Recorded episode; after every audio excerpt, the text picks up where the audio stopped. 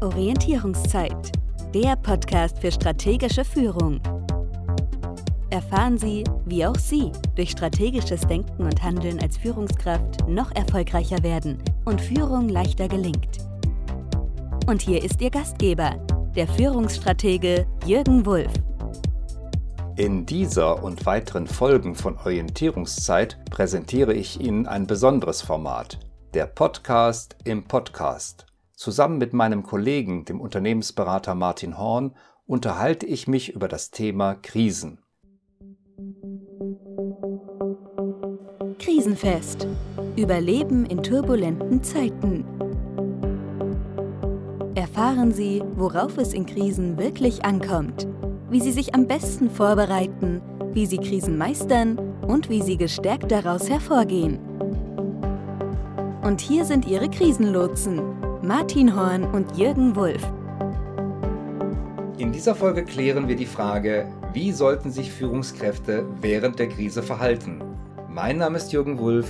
Und ich bin Martin Horn. Ja, hallo, da sind wir wieder. In dieser Folge beschäftigen wir uns mit dem Thema, wie man sich am besten während der Krise verhält, welches Handeln während der Krise angemessen ist.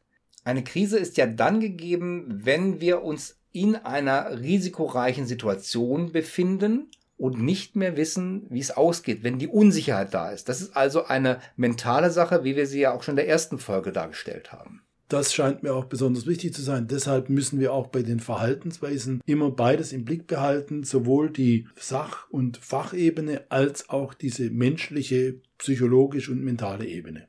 Wenn wir nicht wissen, wie es ausgeht und trotzdem keinen Überblick haben, keine Orientierung haben, heißt es erstmal anhalten und sich diesen Überblick verschaffen. Also sich Orientierung verschaffen. Orientierung verschaffen und schauen, was ist denn die Realität, denn wir neigen schnell dazu anzuhalten und uns unseren Horrorfantasien hinzugeben. Wir hatten ja schon in der ersten Folge über die Dramatisierung gesprochen. Dazu könnten wir selber neigen, natürlich auch die Mitarbeiter. Das heißt, ich nehme mir die Zeit zur Orientierung und binde dann möglichst bald auch die Mitarbeiter ein. Das ist ein ganz wichtiger Punkt. Wer Krisen bewältigen will, braucht immer Bewältigung durch Teams. Die Teams, die dadurch gekennzeichnet sind, dass sich jeder einbringen kann und sich selber auch als in der Krise wirksam erlebt. Von Führungskräften wird also erwartet, dass sie die Initiative ergreifen, also jetzt wirklich Leadership auch zeigen. Wenn sie in Lähmung verfallen würden, wie wir das auch dargestellt haben bei den Führungsfehlern, Lähmung oder Verdrängung, das wäre das Falscheste, was passieren könnte. Das wäre das Schlimmste, was passieren könnte, weil Führungsaktivitäten entstehen schlicht und ergreifend auch über ich tue etwas. Das heißt, man könnte sagen, eine Führungsfunktion wird automatisch dadurch kreiert, dass jemand etwas tut. Das kann auch Nachdenken sein, um den blinden Aktionismus zu wehren, aber es geht immer darum, dass ich aktiv bin und im besten Fall mein Team mit mir. In der Krise verändert sich ja auch die Vision und den Schwerpunkt, den wir ja in der Szenariotechnik bearbeitet haben und auch erarbeitet haben, ist dann ja die Bewältigung der Krise. Das heißt, wir haben auf einmal eine neue Version der Vision, die Krise gut zu überstehen, vielleicht sogar gestärkt daraus hervorzugehen.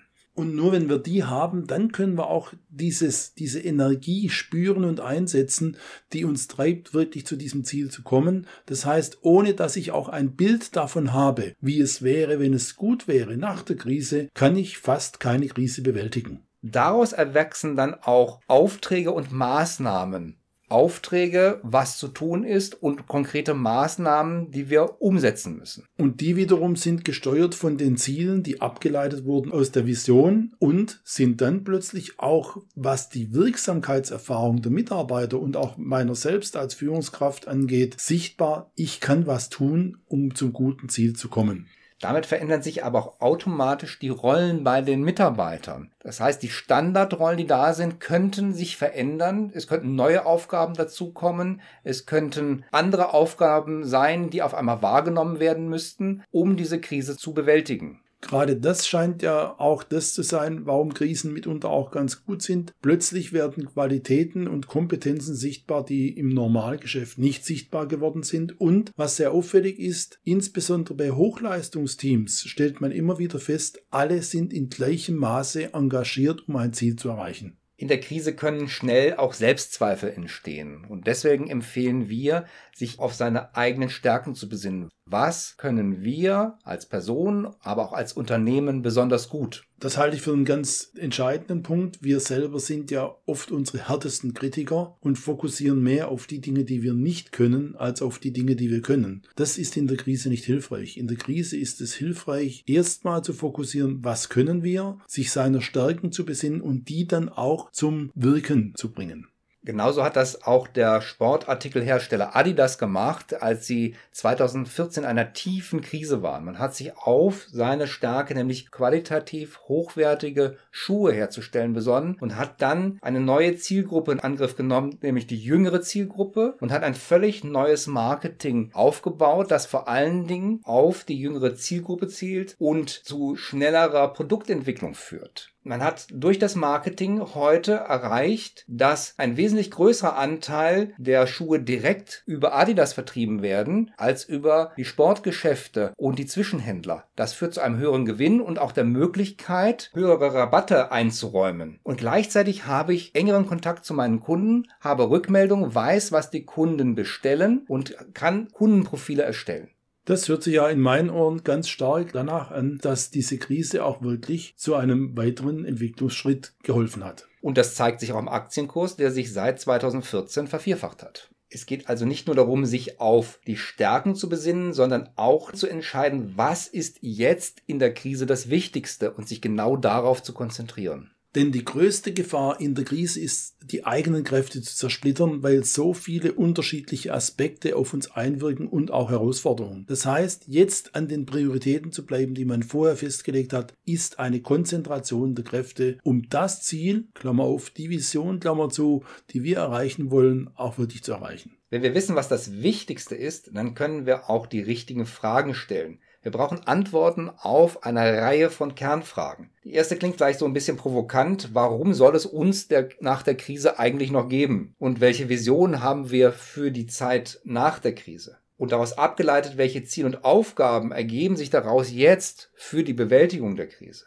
Daraus wieder abgeleitet, welchen Veränderungsbedarf haben wir durch die Krise in Bezug auf unsere Organisationsstrukturen, unsere Prozesse, unsere Instrumente und auch den Einsatz von Personen, aber auch unsere Vorgehensweise und das Miteinander. Also alles kommt sozusagen auf den Prüfstand. Und dieser Prüfstand wird es sein, der uns hilft, die echten Prioritäten herauszufinden, die uns dazu helfen, mit Konzentration und Augenmaß wirklich die Riesenziele, die wir uns gesetzt haben, zu erreichen. Und wir können die Veränderung konkret angehen und uns auch fragen, wer übernimmt jetzt für was Verantwortung? Verantwortung muss jetzt verteilt werden und auch wahrgenommen werden. Und geteilte Verantwortung heißt in der Form dann, wir arbeiten als Team gemeinsam an der uns gestellten Herausforderung. Wir haben ja gesagt, man muss sich auf das Wichtigste konzentrieren. Dabei ist Einfachheit und Klarheit, glaube ich, ein wichtiges Maß. Also zu kompliziert darf es in der Krise nicht werden. Es darf nicht zu kompliziert sein, aber es darf auch nicht banal werden, sondern es geht darum, so weit wie möglich zu konkretisieren und zu vereinfachen, aber eben nur so weit wie möglich. Notärzte im Einsatz werden sich ja auch immer erstmal auf die akuten Symptome konzentrieren und weitere Untersuchungen erst dann anstellen, wenn der Patient stabilisiert ist. Der einzige Fokus, den wir in der Krise haben, ist, wie kriegen wir die Krise gelöst. Dann kommt es darauf an, dass alle ans Arbeiten gehen und das umsetzen, was beschlossen wurde. Allerdings brauchen wir sehr viel schneller wieder eine Orientierungsphase, eine Retrospektive, weil sich die Situation in der Krise ja so komplex und unsicher darstellt. Das heißt, es könnte sich sehr viel schneller wieder verändern und das, was wir beschlossen haben, könnte schon wieder obsolet sein. Das heißt, wir brauchen eine extrem hohe Flexibilität. Komplexe Systeme kann man nicht mit einfachen linearen Lösungen beantworten. Daher kommt genau diese Frage, da jede Krise ein Stück Chaotik in sich trägt und Chaotik heißt halt schnell wechselnd, unberechenbar zu sein, braucht es immer wieder diese Stationen, um anzuhalten, nachzuschauen und dann neu durchzustarten mit der Gewissheit, wir sind noch an unseren Prioritäten dran. Das ist also ein iterativer Prozess, immer wieder aufzubauen auf dem, was wir hatten, innezuhalten, zu verbessern, also ein, ein nachhaltiger Verbesserungs- und Anpassungsprozess. Ein nachhaltiger Verbesserung und Anpassungsprozess und gleichzeitig aber auch ein Prozess, wo ich das Momentum, was mir manchmal geboten wird, das heißt die Chance, die es nur jetzt im Moment gibt, auch kreativ nutzen kann und muss. Nun klingt das alles sehr dramatisch, aber unser Tipp ist, lassen Sie sich das Leben nicht vermiesen. Denn jede Krise hat immer das Zeug, damit Sie später auch einen Erfolg feiern können.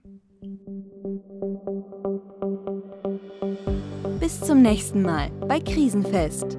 Überleben in turbulenten Zeiten